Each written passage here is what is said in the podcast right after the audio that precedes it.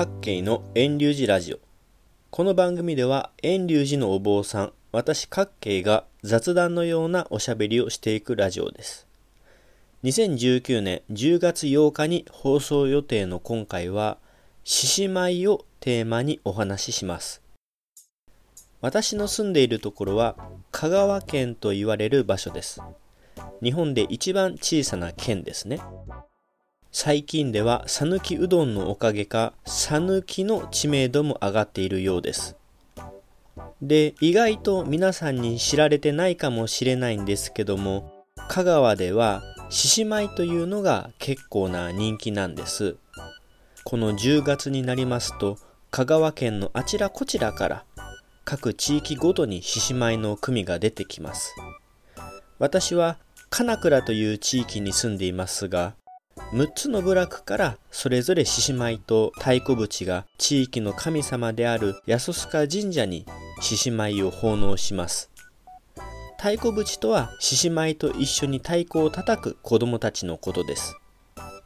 一体どなたが言い始めたかはわからないんですけども昨年の香川県の公式のホームページでも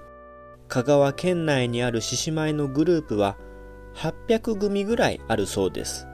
かつては最大で1200の獅子組があったらしいと書いていました。香川県では獅子舞が人気なのは本当のことなんです。県が指定した無形民族文化財でも5つが獅子舞になっているほどです。例えば香川の結婚式の時には地元の獅子舞グループが獅子舞を披露します。公的な大きなイベントでも披露されますね。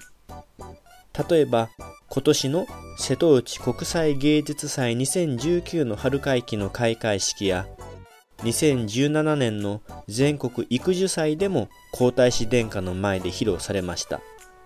また私のすぐそばの多度津では毎年多度津の桜祭りがありますがその桜祭りでも獅子舞が披露されます。丸亀のお城祭りでも獅子舞があります。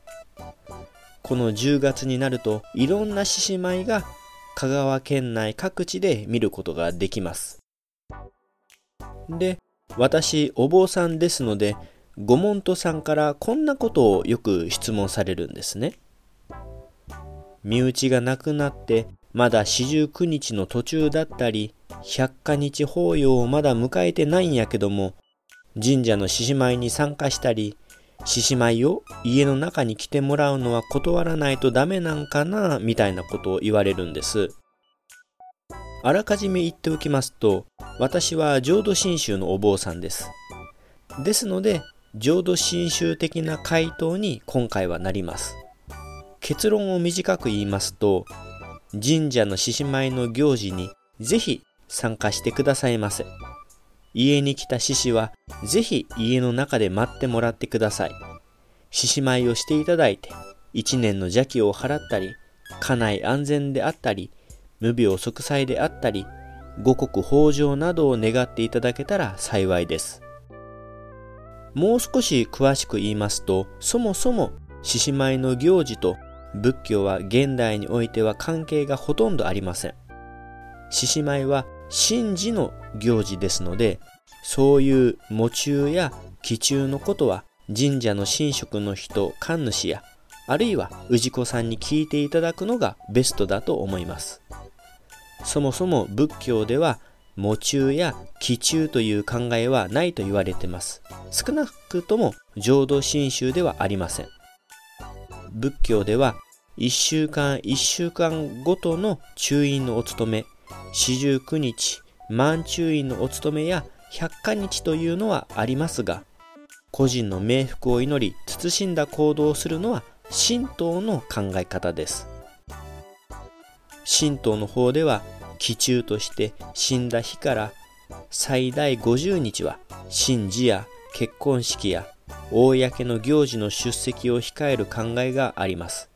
その後の喪中は普段通りの生活に戻ります。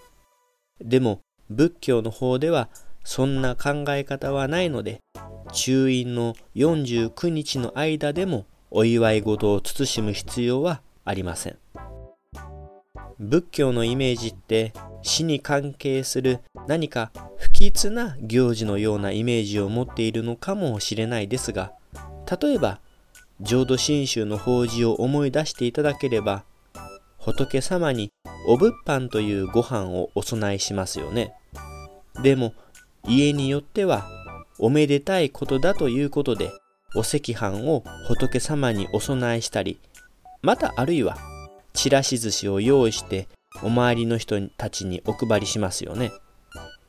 浄土真宗では家の中に亡くなった人がいたからといって祝い事をしてはいけないという考えはありません。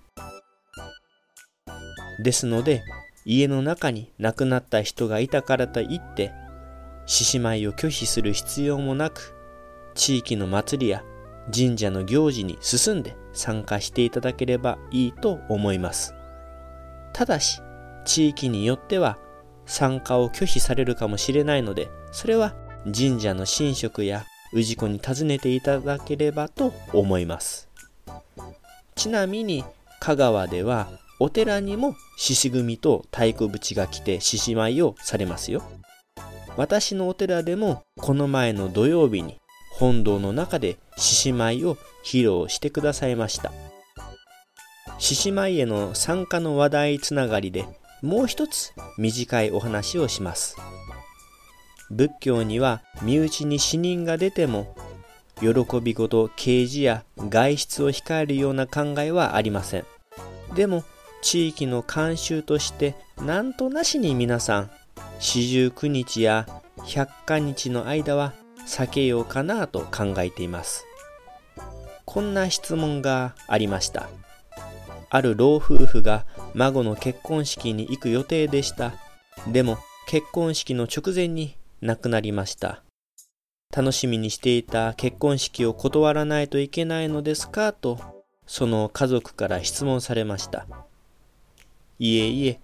たとえ中院の間であったとしても、ぜひ結婚式に参加してください。ただし、亡くなった人のお写真も持って行って、亡き人と一緒に家族の結婚式をお祝いしてくださいって答えました。ちなみに私のお寺、遠隆寺は丸亀の金倉町にあります。大晦日には除夜の鐘を年をまたぐまで突き鳴らしています。新年を迎えるとすぐ午前0時に隣の多度津扇和原の獅子組が年越し獅子舞を皇人さんに奉納し太鼓と鐘の音とともに賑やかに新年の正月をお祝いしています。私の各系ブログの最後にはきっと扇の獅子組のホームページをリンクしていると思いますのでよろしければ香川の獅子舞がどんなものなのか確認してみてはどうでしょうか各系のラジオはここで終了します。来週もまたお会いしましょう。ポッドキャストでも配信していますので iPhone アプリで登録、iTunes ストアで購読してくれたら嬉しいです。